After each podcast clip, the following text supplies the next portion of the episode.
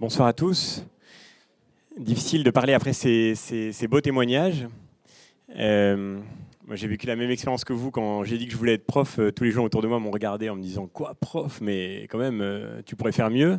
Sous-entendu, tu as fait des études, tu pourrais gagner plus. mais prof, c'est pas un métier qui se raconte comme les belles aventures qu'on a entendues ce soir, donc je vais, je vais pas vous parler de mon métier.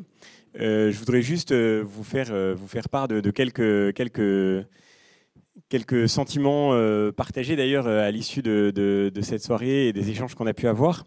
Et d'abord, la première chose que je voudrais dire, c'est que euh, ce soir, on a, parlé de la génération Z, mais en fait, notre regard est totalement biaisé. Pardonnez-moi, hein, je ne veux pas casser l'ambiance.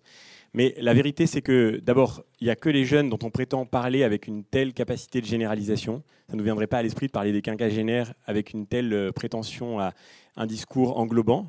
Toute génération est faite d'une diversité infinie de situations, évidemment. Je crois aussi profondément à ce que disait Nicolas, qu'au fond, euh, chaque génération apprivoise à sa manière les, grands défis de, l'expérience humaine.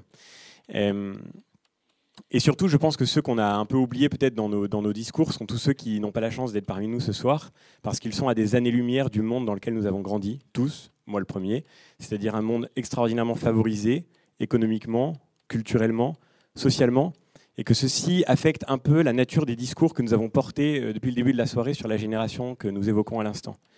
Je pense en particulier à ce, propos sur, euh, sur l'échec que, je partage, hein, euh, même si l'échec n'est pas très agréable à vivre. Euh, enfin, pour ce qui me concerne, je déteste échouer en fait, mais quand ça arrive, j'ai du mal à me convaincre que l'échec a des vertus, mais j'espère qu'il en a. C'est la seule façon de, de toute façon de, de, pouvoir en faire quelque chose. Cela étant dit, le discours qui consiste à dire qu'au fond, cette génération est fabuleuse parce qu'elle sait se remettre de tous les échecs et qu'elle fait de tous les échecs une opportunité, j'y crois et c'est vrai pour nous. Mais il y a tellement de jeunes tellement de jeunes pour qui précisément l'échec est une destination finale, parce qu'ils n'ont pas reçu le capital nécessaire pour pouvoir rebondir après un échec. Nous avons la chance d'être protégés à bien des égards, protégés par un modèle social que, vous évoquiez à l'instant, mais protégés aussi par un tissu relationnel, par euh, des diplômes qui ont, c'est vrai, perdu de leur valeur, mais qui ne sont pas comme, complètement euh, dégradés ou dévalués comme ceux que peuvent avoir euh, beaucoup de jeunes qui, encore une fois, ne sont pas parmi nous ce soir. Donc je crois qu'il faut qu'on soit attentif à ça aussi parce que c'est peut-être ce qui peut précisément dans cette quête de sens qu'on a si longuement évoquée redonner parfois un peu de sens aussi à nos propres vies et à nos propres engagements. Moi, j'ai choisi d'être enseignant et j'imaginais pas une seule seconde ce que j'allais trouver dans les salles de classe où j'ai commencé à enseigner. Pas une seule seconde. j'avais envie de faire partager cette belle discipline qui était la philosophie. Euh, j'avais eu un coup de foudre pour la philo et j'avais envie de l'offrir. Et je pense que, à bien des égards, mon choix de vie correspondait à cette aspiration, à une signification dans ma vie professionnelle.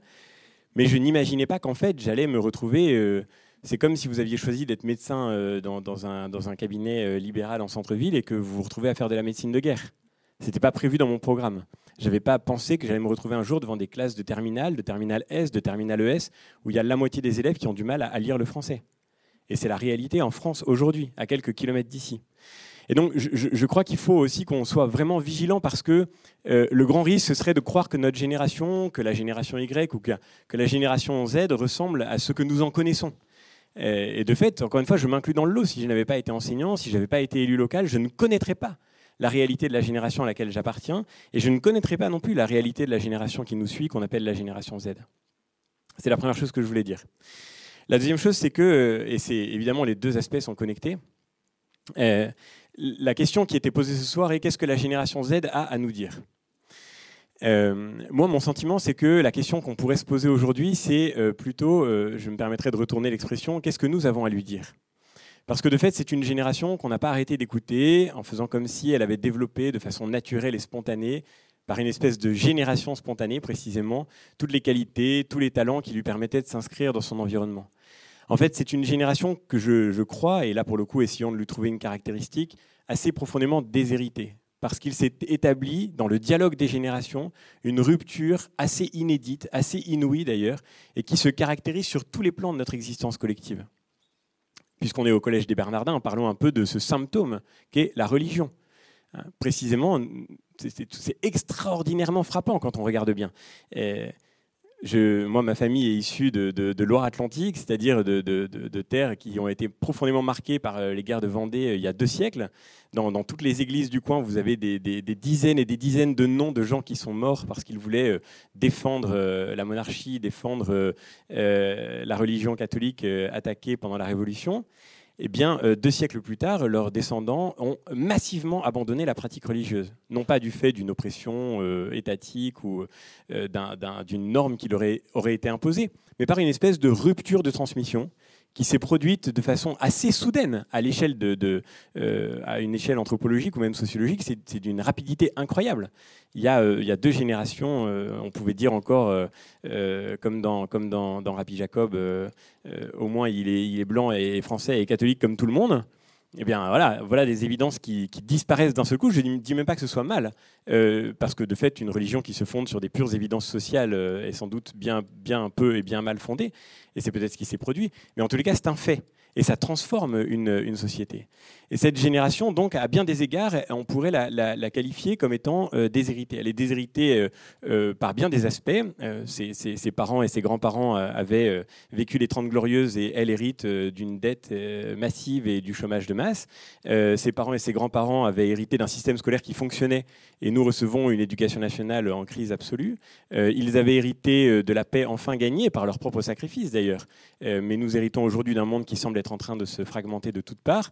Et puis, ils avaient hérité euh, même d'une planète euh, qui paraissait devoir durer pour toujours, et nous héritons de la crise écologique et du sentiment qu'au fond, notre, euh, notre, notre existence même d'humain sur cette planète est désormais menacée.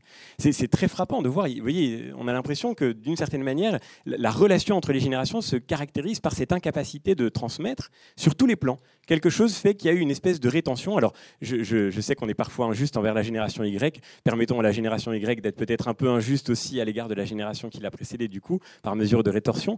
Mais ce qui est vrai, c'est que de façon assez globale, on pourrait analyser cette, cette situation euh, avec un peu, de, un peu de sévérité, c'est vrai, mais sans doute d'une manière qui décrit euh, adéquatement le rapport que nous avons au monde qui nous entoure et le rapport que la génération Z a à son monde.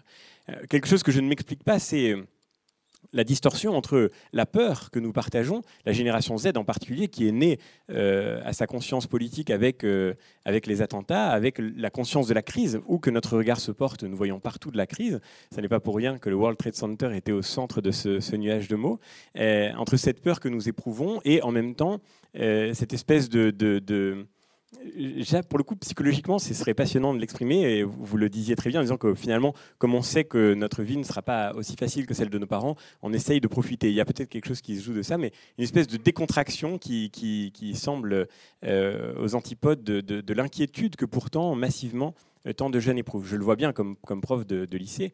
Euh, en philosophie, on enseigne essentiellement en terminale. La question de l'orientation est devenue le lieu d'une très grande angoisse.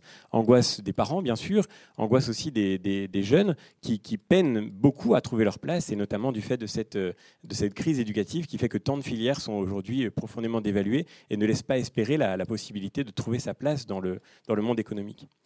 Tout ça pour dire que je crois la, la, question qui est, posée aujourd'hui, et pour nous en particulier ici dans cette pièce, c'est-à-dire pour nous qui représentons des gens qui ont pour le coup beaucoup reçu, la question qui est posée est moins qu'est-ce que cette génération Z a à nous dire que qu'est-ce que nous avons à lui dire nous, et quelle est notre tâche aujourd'hui dans cette situation où tant de déshérités nous entourent qui n'attendent que notre propre parole et notre propre engagement?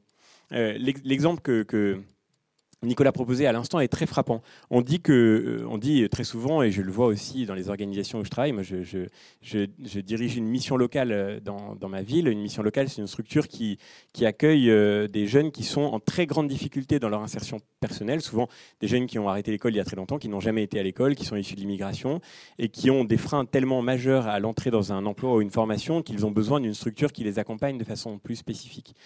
Euh, dans la mission locale que je, pilote, on, a, on, accueille, accompagne 2000 jeunes chaque année et 2000 jeunes qui vraiment sont dans des situations de très très grande difficulté. ce qui me frappe énormément, c'est le contraste entre ce qu'on dit de cette génération et sa réalité. Et j'ai été très frappé et très touché par ce que tu disais, Nicolas, sur euh, au fond les, les, leviers ou les ressorts de votre projet. Euh, au fond, c'est une génération qui aspire à rencontrer une forme de tradition, tradition qui veut dire transmission, qui aspire à rencontrer des références, un cadre à s'inscrire dans un cadre. Et d'ailleurs, si l'islamisme prospère, c'est parce qu'à beaucoup de jeunes qui sont totalement perdus, il offre un cadre d'une précision incroyable qui permet de se reposer en quelque sorte de toutes les incertitudes de l'existence quand on a soi-même peu reçu. Et enfin, qui aspire à rencontrer une forme d'autorité au sens... Euh, euh, au sens le plus, le plus, fraternel, le plus, le plus généreux du terme. L'autorité vient du, latin augere, qui veut dire augmenter, c'est-à-dire nous avons tous eu besoin d'être euh, euh, offerts à notre propre liberté par une autorité qui nous précédait. Et ce, besoin de, retrouver euh, quelque chose qui puisse euh, nous enrichir, qui puisse nous éclairer, qui puisse nous nourrir. C'est, je crois, en profondeur euh, l'aspiration que nous avons vécue, euh, que nous vivons toujours aujourd'hui, et celle que vivent de façon visible ou, secrète tant de jeunes qui nous suivent.